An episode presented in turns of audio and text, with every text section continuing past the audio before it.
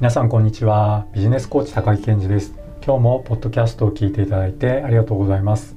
今回が2021年1本目のポッドキャストです。新年明けましておめでとうございます。本年もよろしくお願いいたします。新年ということで皆さんそれぞれに意気込みだとか今年はこんな風にしたいなって思いを抱いていらっしゃるところではないかと思います。クライアントさんたちとのコーチングセッションでも年末に近づくと多くのクライアントさんが1年の振り返りとかこれからの1年をどうしていくかといったテーマをセッションでやることが多くなります。昨年最後の日曜日の夜にオンラインで行った僕が主催している日本橋塾の振り返り会見忘年会でも皆さんに2020年を楽しくそして2021年の成果につながるようにしっかりと振り返りをやっていただきました。2021年1本目の今回は僕の大好きな振り返りのお話をしていきたいと思います。このチャンネルではビジネス副業経営やライフスタイルの最適化につながる情報をお伝えしています。ご興味のある方は是非チャンネル登録よろしくお願いします。はじめに今日のまとめです。今日は前半ではたくさんある振り返りのメリットから3つほどピックアップして何で振り返りをすると良いのかをお伝えしていきます。後半ではケース別の振り返りの方法をお伝えしていきます。もちろん複合技で使えるものでもありますし具体的なフレームワークもお伝えしていきます。今年から振り返りをきちんとやってより質の高い毎日を送っていこうって考えている方は是非今日の話最後まで聞いてみてくださいね。それでは参りましょう。僕は日頃から振り返りをとても大切にしています。今日の前半はたくさんある振り返りのメリットから3つほどお伝えしておきます。今日お伝えする振り返りのメリット1つ目は自己肯定感を整えることができるということです。振り返りをすることで自分ができていることできていないことを客観的に把握することができます。一日の振り返りでその一日に自分がやったことを振り返るということを繰り返していると自分が見落としがちなだけどきちんとできていることがちゃんとできていることを自分に伝えることができます。こうすることで自己肯定感を整えるのにとても効果的です。この部分は特に自己肯定感が低い方とか自己効力感が弱まっちゃっている方にはおすすめです。そのためには一日の行動をできるだけ客観的に振り返ると良いですね。今日の後半ではちゃんとできていることを見つけやすくする方法とか客観的に振り返る方法もお伝えしますね。今日お伝えする振り返りのメリット2つ目は継続的な振り返りによって自分の傾向が分かってくるということです。継続的に振り返りをしていると自分の傾向が分かってきます。同じ目標に向かって毎日進んでいくとしてもある特定の傾向の事柄や行動については自然と体が動くんだなとかこういう事柄やこういう行動は遠ざけようとする傾向があるなといったことが自分で把握できるようになります。自分が遠ざけようとする傾向のある事柄とか行動が把握できればそれに対してどう取り組むかを考えていけばよいですよね。3つ目は人生を2回味わえる。人生は今という時間の積み重ねですよね。その瞬間の出来事を振り返ることで満足したこと嬉しかったこと楽しかったことワクワクする感情などをもう一度味わうことができます。これだけでも人生とても得した気分です。もちろんあなたをマイナスの感情にしてしまうような出来事だって起こるでしょう。こういったあなたをマイナスな感情にする出来事は客観的に振り返ってまだ解決していない課題であれば解決への施策を合理的に考えることになるでしょうしもう解決している問題であれば次に似たような問題課題が起こった時にもっとレベルの高い対応質の高い対処ができるようになっていくでしょう。合理的な施策や次回へのレベルの高い対応質の高い対処が手に入っているということが分かればその出来事はすでにあなたにとってプラスの出来事になりますよね。今日の前半ではたくさんある振り返りのメリットから3つお伝えしてみました。1つ目自己肯定感を整えることができる。2つ目自分の傾向がわかるようになる。3つ目人生を2回味わえる。この3つについてお伝えしてみました。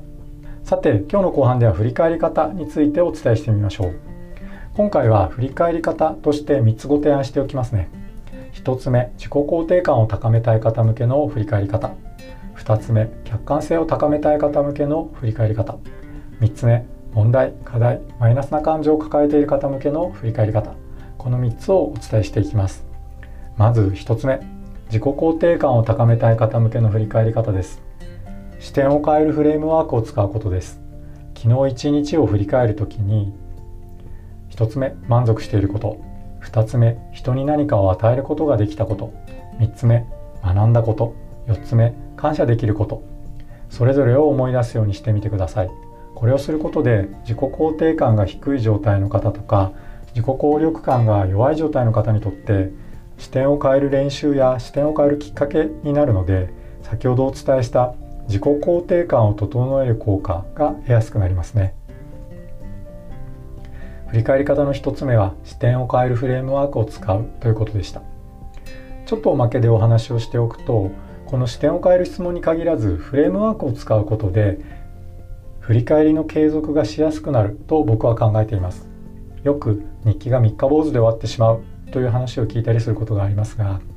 日記が続かなくなる理由って様々あるとは思いますがそのうちの一つは日記に書くネタがなくなって書き始めるワクワク感がなくなるっていうのがあるんじゃないかと思います。日記を書くときに何のフレームも用意していないとその時の自分が気になっていることを文章にしていくことになりますよね。ですがどんなに波乱に富んだ人生の人だって毎日毎日そんなに劇的な変化があるわけではないはずです。気がついたら日記に昨日と同じこと書いてた。ああまた今日も同じようなことしか書くことないな。って思う日が2日3日って続いていくとめんどくさいけど日記書くかって思った時にでも今日は新しいことないからやめたってなりやすいと思うんです。こんな日が3日も続くと日記の継続ってもうやばいですよね。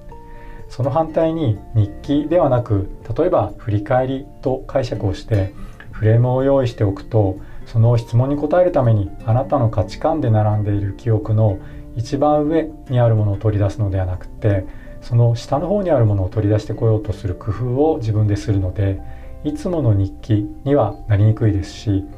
たとえ昨日と似たようなことを書いていてもそれはフレームワークへの回答なのであなたのせいではありません。気にせずに似たようなことを書いちゃいましょう。そのうちこれが身についてくるとわざわざ人に何かを与える行動をするようになるなんてことも起こったりします。つまり振り返りに何か新しいことを書けるようにするために日中の行動を自ら変えたというわけです。これってとっても分かりやすく振り返りがあなたの人生を変えてくれていますよね。だからフレームワークを用意しておくと振り返りが続きやすくなる。僕はそんな風に思っています。さて振り返り方のお話に戻りましょう。2つ目は客観性を高めたい方向けの振り返り方です。それはイリースト日記を使うこと。これはこのチャンネルでは何回かお伝えしているやつですがイリースト日記法別な呼び方では第三者日記法と言います。あなた自身の機能を振り返る時にあなた自身を見ている他の誰かが日記を書いているように日記を書きます。イリースト日記法は自分自身やご自身の置かれている環境などを客観的に把握する能力を高めるのに効果的だと言われています。ある研究によるとこのイリースト日記法で1日15分間4週間にわたって日記をつけることで1つ目知的な謙虚さ。2つ目より広い視点で物事を見ることができる。3つ目妥協点を見つけるのがうまくなる。4つ目より正確に1ヶ月後のことを推測できるようになる。などの効果があったのだそうです。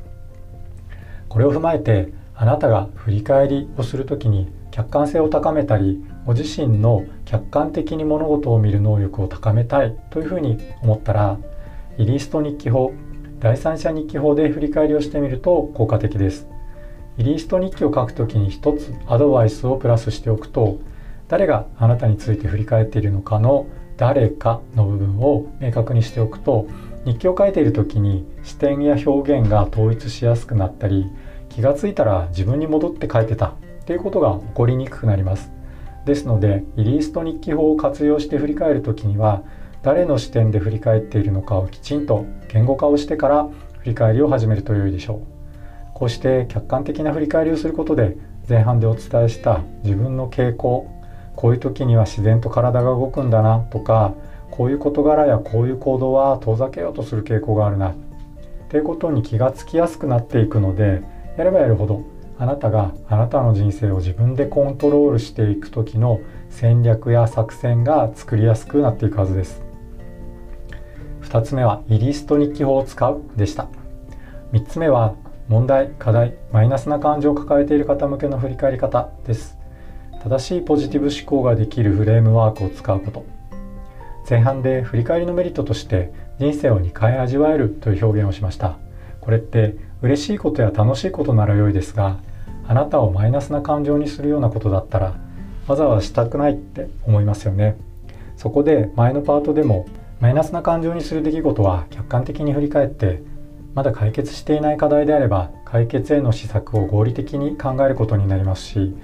もう解決している問題であれば次に似たような問題課題が起きた時にもっとレベルの高い対応や質の高い対応ができるようになるでしょ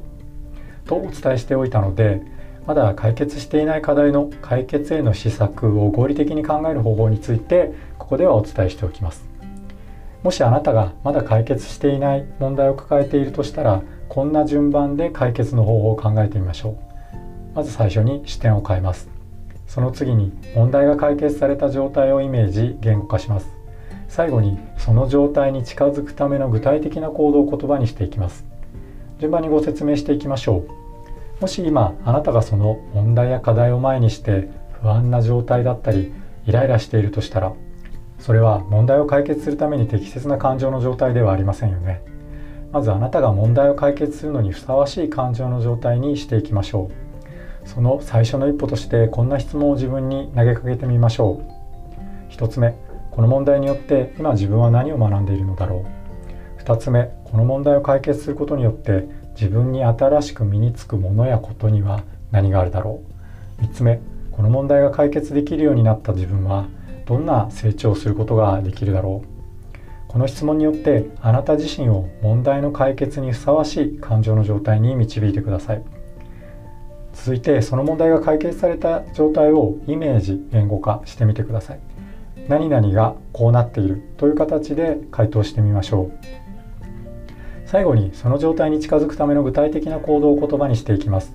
イメージ言語化した問題が解決された状態に向かうためにすでにあなたが手に入れているものことをリストアップしましょう。それが終わったら今度はイメージ言語化した問題が解決された状態に向かうためにあなたがこれから手に入れる必要があるものことをリストアップしましょう。ここには何かのやり方とかスキルとか人脈とか